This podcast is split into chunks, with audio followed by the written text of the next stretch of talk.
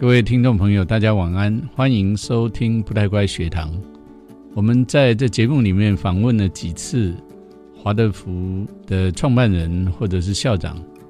那那些可敬的人们，基本上都是学教育的或者心理的。那我们今天要访问一位完全不同出身，他是医生，创办了台中的华德福大地实验学校，他的名字叫许之妙。我们今天有机会来听听他从医学的观点来看看为什么要办教育，为什么要办华德福。欢迎收听赖乖学堂。在这里，你可以快乐学习；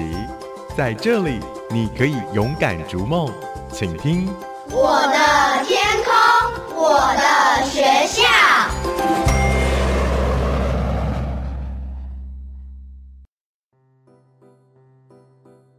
各位听众朋友，欢迎收听不赖乖学堂。今天晚上我们访问台中华德福大地创办人许之妙医师，欢迎许医师来到现场。郑老师好，各位听众朋友大家好，大家好。哦，许医师，听说以前您自己也做过节目哈，所以做过一些医学相关的广播节目。好，我们今天来谈对于人的医学，谈教育。是，嗯，能不能先跟我们介绍一下？呃，华德福大地是你们的校名嘛？啊，是。那这个是一个怎么样的地方？为什么取这样的名字？呃，首先我们是取大地这个呃名字作为我们的校名哈。大地它是它给予力量让万物生长，同时它也接纳所有的糟粕，就是不好的东西它也接纳，嗯，然后重新再消化过一遍，让它变成营养，然后滋养万物。所以这就是一个学校应该有的一个力量，所以我们选择这个大地做我们的校名。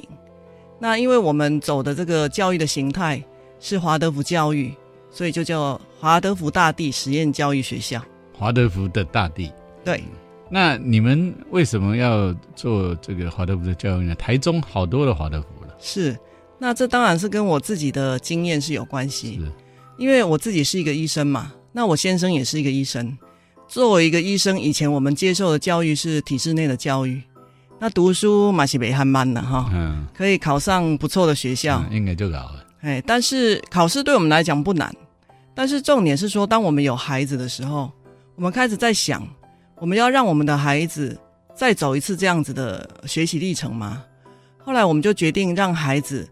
不要进入体制教育，所以我们开始帮我们的孩子创办台中第一个。呃，华德福教育的团体以前是跟磊川实验教育一起的，嗯，也就是说，孩子要读国小的时候，我们就办国小；他要读国中，我们就办国中；哦，他要读高中，我们就帮忙办高中。哦，所以我作为一个家长，就是有嗯比较多的协助办学的经验，这是一个部分。我的孩子现在已经有一个大学毕业，一个还在读大学，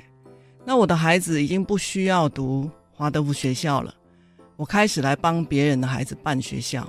那其中有一个很大的因素，就是在我的孩子在华德福教育里面成长的历程当中，我看到他们的成长比我们以前过去的呃当学生的成长的历程哈，嗯，学习的方面比较多的，就是比较多的不同的经验，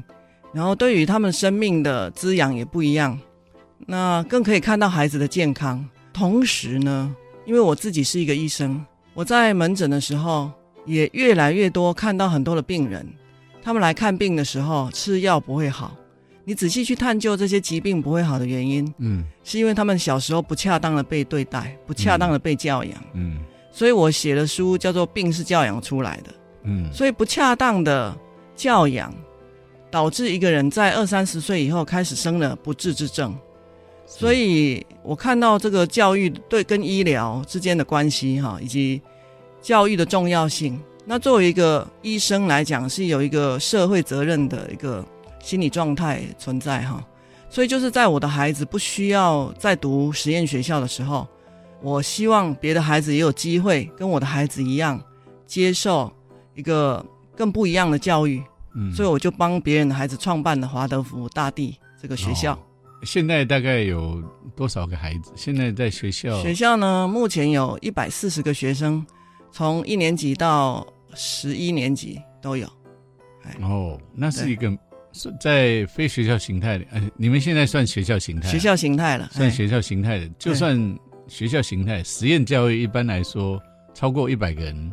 就算比在公立学校来说也算是大的，对，就是每一个年级有一班嘛，因为这个个是学实验学校的限制，就是一个年级哦以前只有一班，是。那现在可能有比较开放了，哎，一个年级可以超过两班，哎，但是我们这个学校创办的时间是四年多，啊其实时间不长，哎，但是我自己在这个华德福教育的领域时间是很长，是，哎，这些人呃，这些老师是哪边来的？哦，我们学校的老师真的是比较特别，我们学校有很多的老师的学位都很高，博士啊，嗯双硕士啊，很多嗯留学外国的一些，也不能称为学者啦，就是老师。那他们是本来他们可以教大学，但是他们觉得说，在大学里面，他们个人可以对孩子所进行的那种教育的工作，其实呃很有限，所以他们愿意从小学开始教，陪伴这些孩子一路长大。嗯，哎，所以很有心了。然后，但是呢，他们因为以前也没有自己也没有受过华德福教育，所以他们要先接受这个华德福教育的师训、师资训练，重新认识一下。呃，在华德福教育的领域里面呢，教育的本质是什么？嗯要重新认识那你们的老师都去哪里培训？啊、很多个地方啊，比如说新竹教育大学现在跟清华大学合并嘛，这是一个可能性。还有我们自己邀请外国有经验的老师来指导，嗯，哎，指导我们学校的老师长期指导，是哎，这是两个比较主要的管道。哦，那学生的来源呢？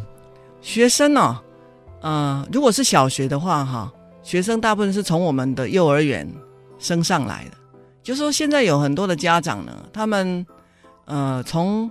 很特别的哈，他们从孩子的幼儿园的时期，甚至刚出生一两岁就开始寻找嗯，他们的孩子未来即将要接受什么样的教育。对对，这种年轻人越来越多。对，甚至孩子才一两岁已经来参观小学，而不是去参观幼儿园。好、那所以孩子的家长如果选择幼儿园的时候就进入华德福的体制的话，可能他们心里有有蛮高的比例，就是希望将来孩子可以从幼儿园、小学、中学、高中一路在华德福学校长大。哎嗯所以大部分是来自于幼儿园。那幼儿园的学生呢，那就是家长。其实现在很多的家长知道，呃，体制外学校呢有着他们的力量啦，所以他们会自己来问，嗯，比较没有进行太多的那个招生活动呢。你说你有一本书，呃，病是教养出来的，对这个很有意思哦。是那我们先说，你主要发现哪一些病，然后是大概基本上是怎么样的不当教养教养出来？好，我们可以讲哈、嗯。这个二十世二十一世纪哈、是一个有三大呃前三名的疾病哈、艾滋病、精神性的疾病。嗯，啊，比如说忧郁症啊、是。躁郁症啊等等的哈，还有癌症，这三个疾病是现在医学界的难题。那精神疾病呢越来越多，现在忧郁症或者躁郁症这种情况，不是只有大人才有，很多孩子就有了，甚至在幼儿园、小学就已经有了。但是我们要知道说，呃，这个可能跟主流医学不太一样，就是精神疾病它其实不是精神的问题，它是器官的问题。嗯哼，比如说忧郁症，它有一个器官弱化的背景，就是它的肝脏常常是比较弱，因为肝脏弱了，所以它对抗外界的压力的能力变差了，嗯所以他开始有了忧郁的现象嗯，发生了。但是问题是，孩子肝脏为什么会弱了？啊，我们要想这个问题。那肝脏是一个我们身体讲说它是一个任劳任怨、非常耐操的器官，嗯可它为什么会弱了？因为孩子他的生活形态、他的思考形态过度的使用了他肝脏的力量，说他肝脏的力量都提早弱化了，或者甚至因为读书的关系，他睡眠不足，他太晚睡觉了，他肝脏的力量也弱化了。所以这个肝脏的力量弱化到某种程度的时候，他对对于外界所给予的一些压力，他已经没有办法承受，所以他就开始发生一些可能精神状方面的疾病。这是先器官弱化才发生精神疾病。那另外有一种是因为压力太大而导致器官疾病，比如说，呃，他承受着一些老师或者是家长过度严厉的对待，那孩子处于一种很紧张的状态，嗯常常处于一种很紧张、很焦虑的状态。那接下来呢，他可能就开始得到胃溃疡啊、这种胃酸过多、胃溃疡的疾病。所以精神压力会引起器官的疾病，那器官的疾病呢，会引起精神的疾病。嗯嘿，所以我们在门诊常常看到这两类的疾病的的患者。嗯，但是如果这样子的疾病发生的时候，你没有改善他的所受教育的环境，他所生活的形态的环境，你没有改变，那他的疾病怎么吃药都不会好。所以给予一个友善的环境是非常重要的。嗯嗯那所以您从这边的发现，怎么样去做到教育上面去减少这些压力？是啊、所以我首先创办的其实并不是华德福大地实验学校，我首先哦最早创办的是一个丰乐华德福幼儿园。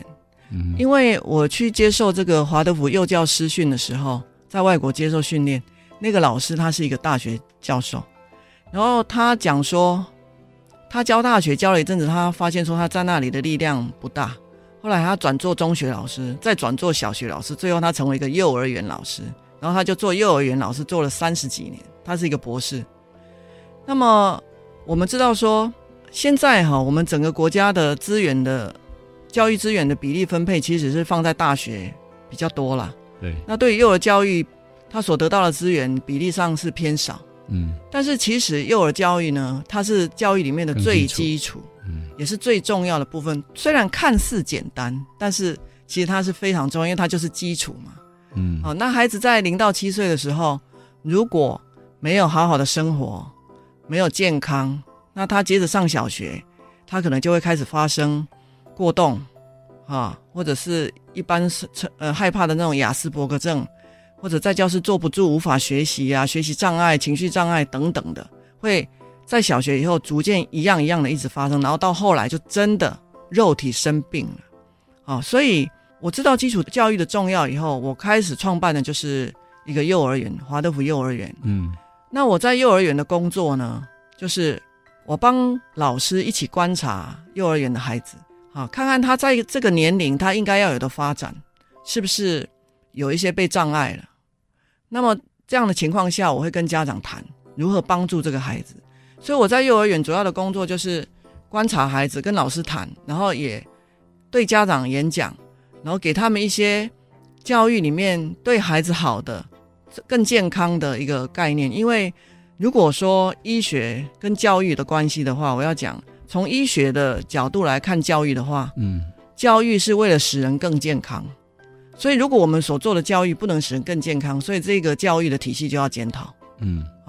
那很多的家长呢，当然大部分的家长都是体制教育长大，到目前为止，那所以他们的想法里有一些比较呃固定的模式。但是如果透过讲座、亲子活动，或者是说家长成长课程，慢慢的让他们了解教育的本质以及应该要怎么做，嗯会帮助孩子比较大。那就是从幼儿园开始，那家长开始改变他们跟孩子相处的模式。比如说，以前他父母跟他相处的模式是怎么样，他可能会继续遗传这种模式跟他孩子相处。对对，但是如果他进了幼儿园，孩子进了幼儿园以后，家长愿意重新学习，那孩子呢就可以用被用不一样的方式来对待哈。所以在华德福教育里面有一个很重要的点，就是说这个华德福教育的创办人史丹纳博士，他一直讲，教育不是我们要教给孩子什么，教育里面最重要的是大人的内在自我成长。我们以前可能被不恰当的对待，我们内心有一个创伤，嗯那现在我要如何克服的创伤，不要情绪性的对待孩子，这个是大人第一步要做的，而不是急着要教给孩子什么。是，哎，所以呃，我主要的工作就是在学校跟家长工作，还有跟老师工作。我没有真的进去代班呢、哦，哎，那照你刚讲的那个原则，其实大部分的教育方式都可以适用啊。为什么选择的是华德福？啊，大部分的教育方式都可以适用哈。这个我可能稍微再谈深入一点关于华德福教育哈。嗯因为华德福教育的创办人就是史黛纳博士，他提到一个事情，就是说我们要看见教育的所带来的远期后果，不能只看到眼前的成效。远期后果就是说，我现在在教育现场跟孩子进行的一个活动、教学的方法，各式各样的细节，是会伤害孩子呢，还是会帮助孩子？但是这些细节呢，却是如果你没有深入了解，可能很难想象，原来可以到这么细的细节会影响到孩子。比如说，我们知道一个人的发展哈，可以分成三个阶段：嗯零到七岁、七到十四岁、十四岁到二十一岁。嗯，那这三个阶段的分法，对，但是也是在医学上，事实上也是这样。我是从医学的角度来看，不是只看华德福教育所谈的。是我们的身体的成长，零到七岁，七岁的时候换牙，这是物质身体的一个改变。嗯那换牙当然有它的意义存在啊。然后七到十四岁的时候，十四岁的时候，生殖器官发展出来，他的器官改变，他的心理状态就改变。好，那十四岁以后，啊，我们的消化系统发展完成，也同时我们的思考逐渐发展出来。那因为身体呃的发展，如果还没有到那里，你就要用那个器官，那个器官就会被你损伤。嗯比如说，最明显的来讲好了，男性的性器官，他在幼年的时候，它只是一个排尿的器官，可他必须要到十三四岁以后，他才有生殖的功能。那如果说，呃，还没有到青春期的时候，他的这个生殖器官它就没有办法进行生殖的功能，你就不能用它。这个很有意思的关联哦。那您可能呃再告诉我们多一点这两者的关联性，为什么让你选择华德福教育？好，那我刚刚讲到，就是说，我们物质身体的发展哈、呃，它可以分成在成长期可以分成三个阶段嘛，零到七，七到十四，十四到二十一，跟我们的身体的器官的发展顺序是有关系的。你知道，我们一个婴儿生出来的时候，麻雀虽小，五脏俱全，什么器官都有了啊。但是问题是，这些器官虽然在那里，可是它是还没有成熟。但是在我们一岁两岁逐渐长大的过程当中，这个这些器官它是要如何成熟？它是透过外界给它的呃，不不管是食物的营养，或者是说呃相处的模式，或者父母给予的呃爱的滋养，或者是情绪的压力啊，所以等于就是这个所给予孩子成长的这个环境，它会塑造孩子他身体器官的发展。虽然我们肉眼看不见，嗯除非你把身体剖开，你可以看到这个器官它到底是怎么长大的，不然的话，你不会了解说，我今天跟孩子讲一句话的时候，没想到他今天晚上他肝脏就已经开始不舒服了。嗯所以这个器官的发展有它的顺序，比如说一般的呃医学，我们也知道说，孩子在三岁左右，神经系统它已经呃建构完成，但它建构完成不代表它的运作功能已经都完成，它必须要透过它的呃教育的方式。那一般人，特别是家长哈、他们会觉得说，啊、那既然要发展神经系统，那我们就刺激神经系统。嗯但是刺激神经系统哈、会让孩子变得很焦虑，所以零到三岁或者零到七岁神经系统要发展的这个成熟的过程，我们是透过让孩子透过四肢的活动，来间接的让神经系统进行好的连接。那么这个神经系统它的成熟呢，会变成一个比较正确的、正常的一个神经系统的连接。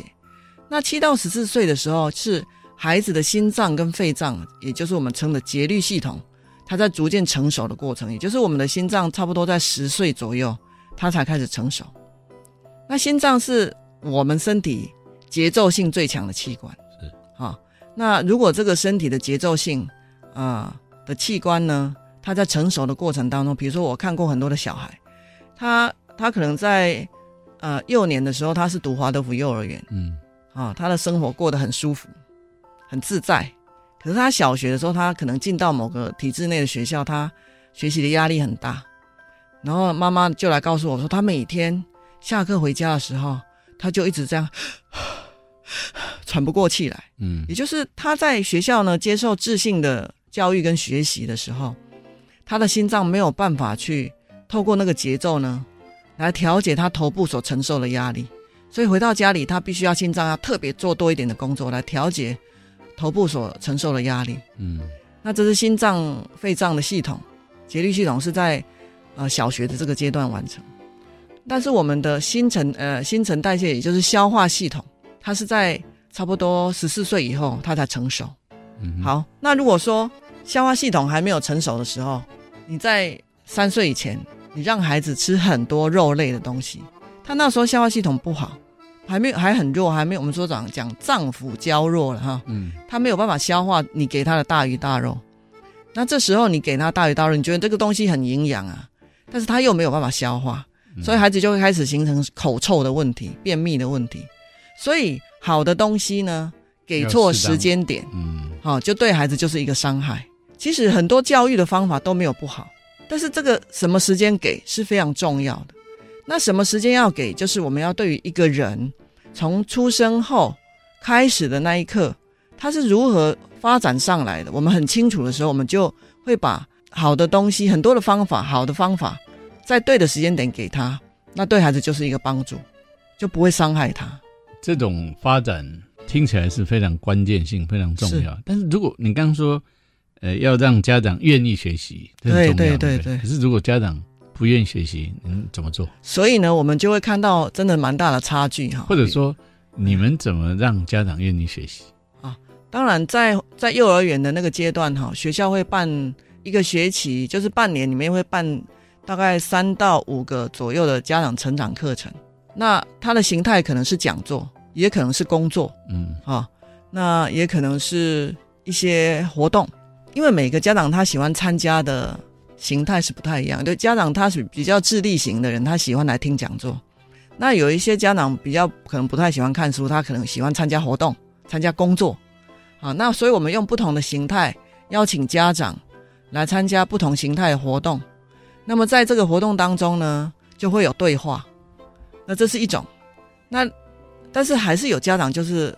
永远都不来啊，哎，他就是觉得他很忙，或者是他对学习可能也没有什么意愿，他都不来。那都不来的时候，接下来就会出现一个问题，就是孩子开始出现状况了。嗯哎，可能他在教室呢会打人，他在教室里面他没有办法跟大家一起进行活动，那当然家长会介意这件事情。那如果这个时间的时候，我们再来跟家长讲说，跟他约谈，就是啊、呃孩子为什么会出现这样的状况？那他背后的原因是什么？那跟他说明清楚以后，嗯再邀请他来他比较愿意啊，来听讲座的话，他就会愿意学习，为了他的孩子学习。哎，因为我们大人的话，有时候觉得自己生活已经还蛮不错的时候，哈，也不一定要再继续学习。但是家长大部分是很爱孩子啊，嗯，所以会愿意为孩子学习，愿意为孩子学习。那如果说真的都从头到尾都不愿意学习的孩子，你可以看到幼儿园三年以后，真的孩子会跟其他孩子差别蛮大的。那特别是进入小学以后，你看到那个差异性更大。哦，你可以谈一谈怎么样的差异吗？比如说，有一些孩子他在幼儿园呃里面的时候啊，比如说家里常常处于一种噪音很大的情况，呃可能家里是一个工厂，或者说家里常常播放这个电子音乐，从收音机播出来的音乐，或者是从音响播出来的音乐，或者是说在车上的那个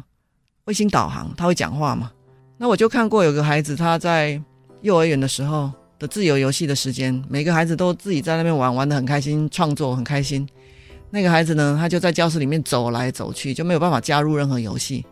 然后嘴巴就念念有词：中山北路啊，什么什么复兴南路，嗯哦，就是这一些周围的环境会直接烙印在他的他的身体里面哈，变成一种他的行为模式。那在这种情况下，如果我们跟家长谈，就说啊，可以不可以把他的那个生活环境里面的这些噪音，就没有必要的声音，就是关掉。那么孩子他会回到他自己的内在啊，静下来。那这样的孩子如果没有改变的话，他进入小学以后，老师在讲课的时候，他没有办法坐在那里听。到小一以后，也就是七岁以后，孩子可以静静的对老师讲的东西感兴趣，这是孩子必须要具备有的能力，正常的发展。嗯哎可是如果他没有的话，那对他来讲就是一个问题，因为他没有办法学习，那可能他也会干扰其他的同学。好，那当然我们不会对孩子贴标签说这是一个什么过动啦、或者什么，但是这样子的状态，我们就知道说这个孩子是需要被帮助了。可是如果说这个孩子在幼儿园的时候，我们已经看到这样的问题，可以越早帮助他，其实花的力气越小，而且成效越大。那很多的这样子的情况啦。那比如说最近我们学校有转来一个高中生高一的学生，他本来是在一个私立的蛮好的很有名的私立学校读书哈，他成绩也非常好，但是他很瘦很瘦很瘦。那他爸爸就担心他身体越来越不健康哈，觉得说再继续这样下去不行。他并不是对体制教育在学习上无法适应的孩子，他不是，嗯他是因为健康已经快要不行，所以他爸爸就把他转来华德福大地。那才开学差不多两个月吧，这个孩子他已经长胖了，然后他本来有很严重的鼻子过敏，哦，就在这里两个月也没有特别治疗，他就是爸爸的形容就是症状已经好了一半，所以你给孩子一个好的环境，很多的疾病它是不会发生的。那至于就是这个环境里面应该要有什么，或者不应该要有什么，就是我们对于一个人，呃，他的身体是如何发展到成熟的，我们必须要有深入的了解。那您对你在医学上面的了解，好像跟华德福的刚好可以搭起来。是，其实现在哈有很多的医学在研究，就是教育对于身体的影响。比如说，在华德福的呃课堂上哈，他的课程安排啊，有他的模式。比如说早上第一节课，他已经排主课程，主课程就是需要用智力、需要比较多思考的一个课程。嗯然后第一个时段大概从八点半到十点，然后休息一下半小时之后，接下来会排的是艺术课程，音乐啊、美术啊。嗯啊，或者是英语课、语言课程，然后再来中午吃过饭以后，下午会排的课程是身体工作的课程，比如说编织、手工、木工啊、金属工艺等等这些用身体四肢来工作的这个是这个课程。为什么在主课程之后我们要排这个音乐课？因为主课程是一定要的，你不能说华德福学校就不让孩子学习这个知识或者思考，一定也是必要的，特别是比较大的孩子，高中生。但是在我们深度思考的时候，当你在深度思考一个很困难的问题，特别是比如说数学题很难的微积分，我们通常在深度思考的时候，我们是会憋气的，我们吸入的氧气会变少。那接下来的音乐课，音乐课它很多是唱歌节奏，那在这种歌唱或者节奏的的这个进行的过程里面，呼吸会比较均匀。嗯呼吸比较均匀的时候，你会吸吸入足够的氧气。那这个氧气呢，进到身体里面呢，我们身体是需要氧，没有错了。我们都知道说我们需要氧气，嗯然后会呼出二氧化碳。嗯可是我们吸入的氧气变成二氧化碳的时候，并不是所有的二氧化碳都排出来，有大部分的二氧化碳是进入血液里面。哦，嗯那这个它是以碳酸氢钠的形式把二氧化碳带入血液，然后接下来进到身体不同的器官，比如说碳酸氢钠把二氧化碳进入血液带到骨骼的时候，它就变成碳酸钙。嗯这个碳酸钙就建构这个骨骼，让我们的骨骼强壮，牙齿强壮。嗯这个碳酸氢钠进入血液，然后走到这个肝脏的时候，很快它就变成肝糖。那肝糖呢，是我们思考的最主要的原料。那如果说这个碳酸氢钠呢，进入我们的头部，二氧化碳进入我们的头部，会让我们有意识，嗯因为氧气很多进入头部的时候，我们会放松，会想睡觉，反而是二氧化碳。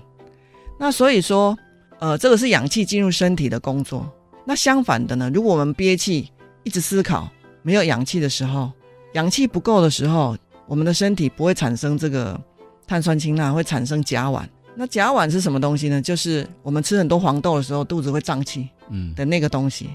所以，如果我们思考过度的时候，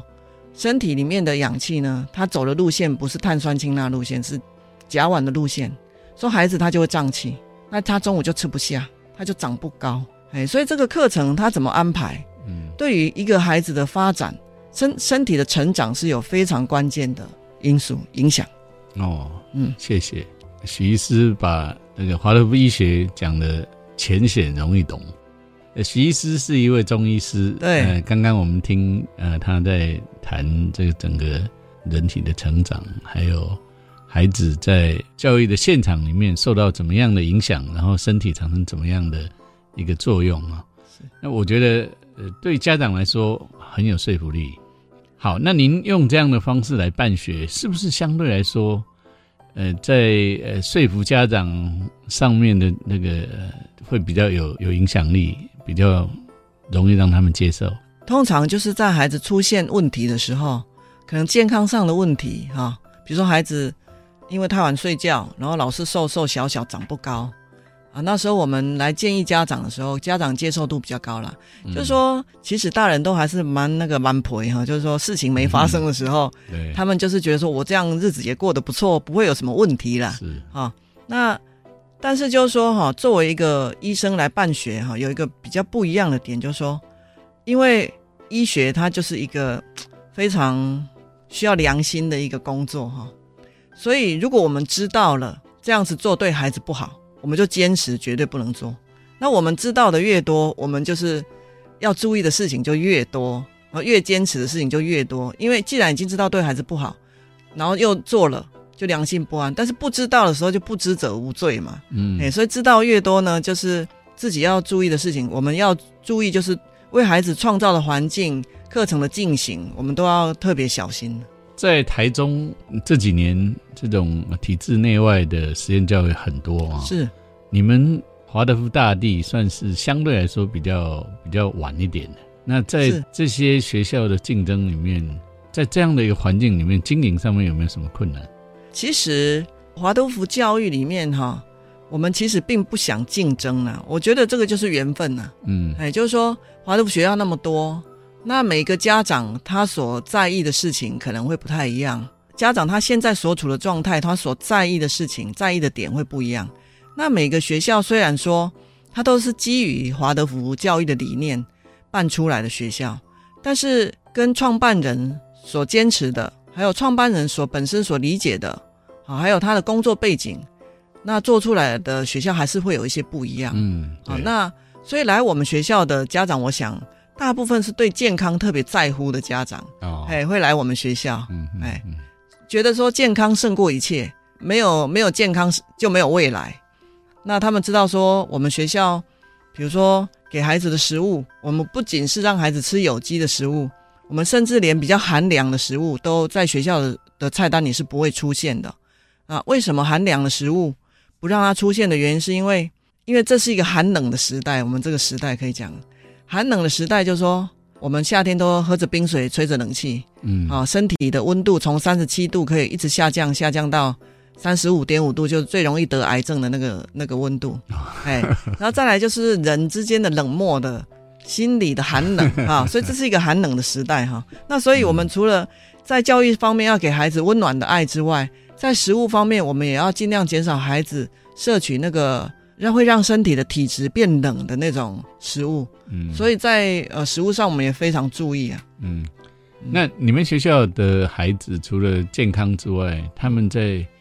一个普遍家长在台湾这种升学体系很关心的，就是你到下一个阶段的时候，学业的适应下一个阶段指的是大学吗？嗯、都是，比如说小学，我不晓得小学毕业之后你们离开的孩子多不多？好，我们应该这样讲哈、哎，在阶段的适应状。华德福学校的创办人史丹纳博士他说哈，嗯在华德福小学到四年级以后，如果孩子转出去体制内，他应该要有相等能力可以可以适应体制内。是，为什么四年级以前不行？因为在孩子的发展的过程当中，在四年级国小四年级以前，孩子他的自我还没有进入他的身体，他他对于这个外界的理解还不全然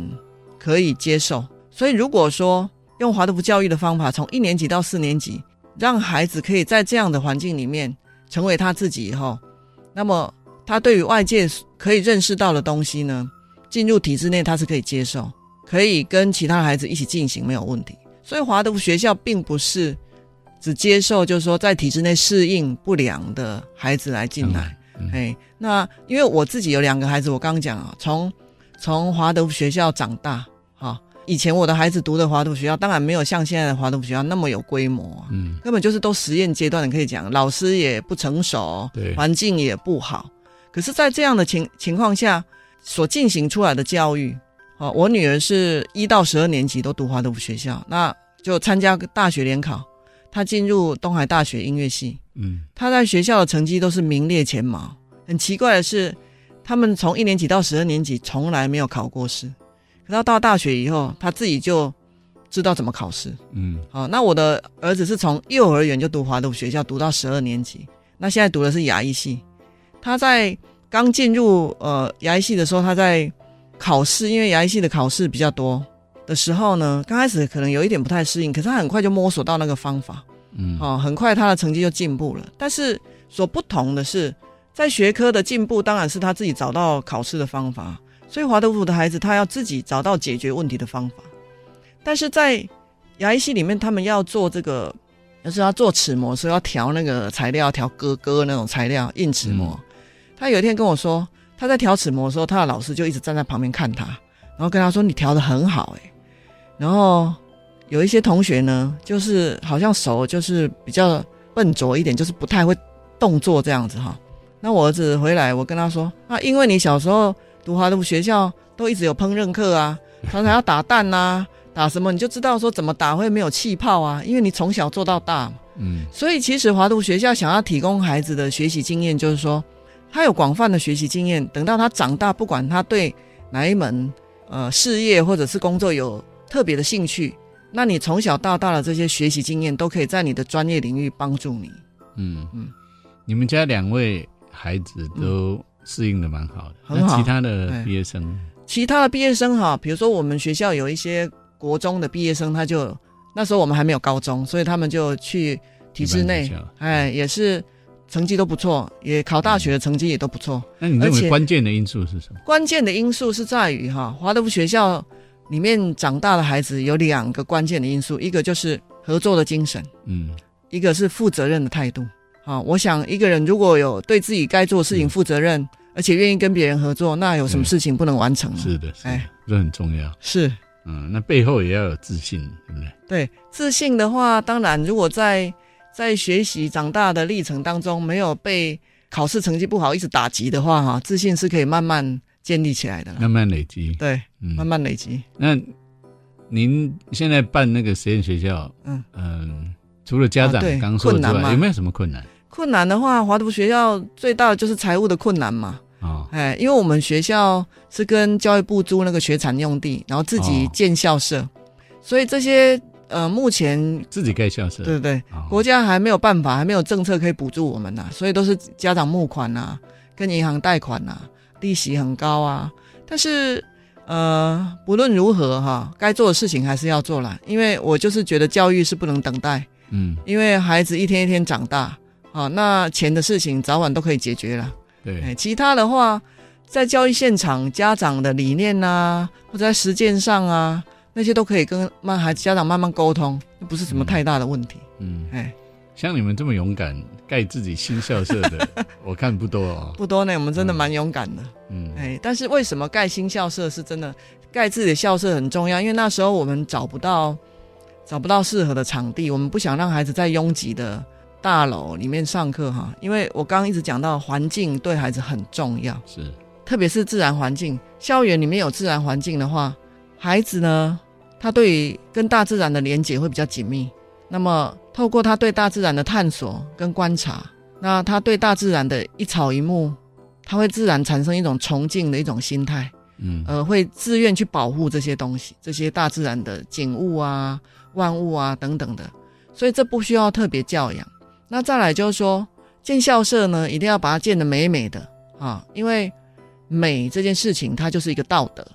嗯，如果我们盖一个校舍哈、这么庞大的东西摆在那里，但是用铁皮屋丑丑的把它摆在那里，嗯那就是一件不道德的事情。嗯好，所以不道德的事情就是丑陋的。嗯，所以我们一定要做一件美的事情，要把校舍盖得美美的。虽然它有庞大的财务的负担，但是我想所有的人齐心协力哈，这个还是可以解决的。是，而且现在实验教育三法也不断的在改变，对。哎，我想国家也在进步，社会也在进步，哎，不用担心太多，勇敢一点，嗯，令人期待。哎，最后一个问题，想要请教您啊、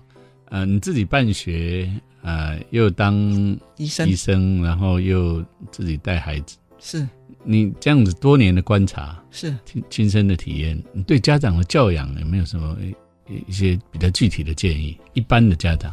他没有缘分到华德福，其实如果没有缘分到华德福学校让孩子来就学的话，哈，华德福学校的家长讲座也非常欢迎所有任何人来来听来参与，嗯也有很多免费的课程。是好，那对家长的建议呢，真的不是呃一个一句话可以讲完，但是还是要讲一句话，就是说我们爱孩子，但是要用对方法爱孩子。嗯。那这个方法呢，不是与生俱来就会了，必须要学习。嗯。所以我们是当了家长才学习当家长，嗯。不是当了家长就知道怎么当家长的。是哎，所以不断的学习，这是作为家长必须要有的条件。是不断的学习，是。然后接受陪伴孩子的改变。对，啊，非常谢谢徐医师，谢谢郑老师，谢谢谢谢。谢谢。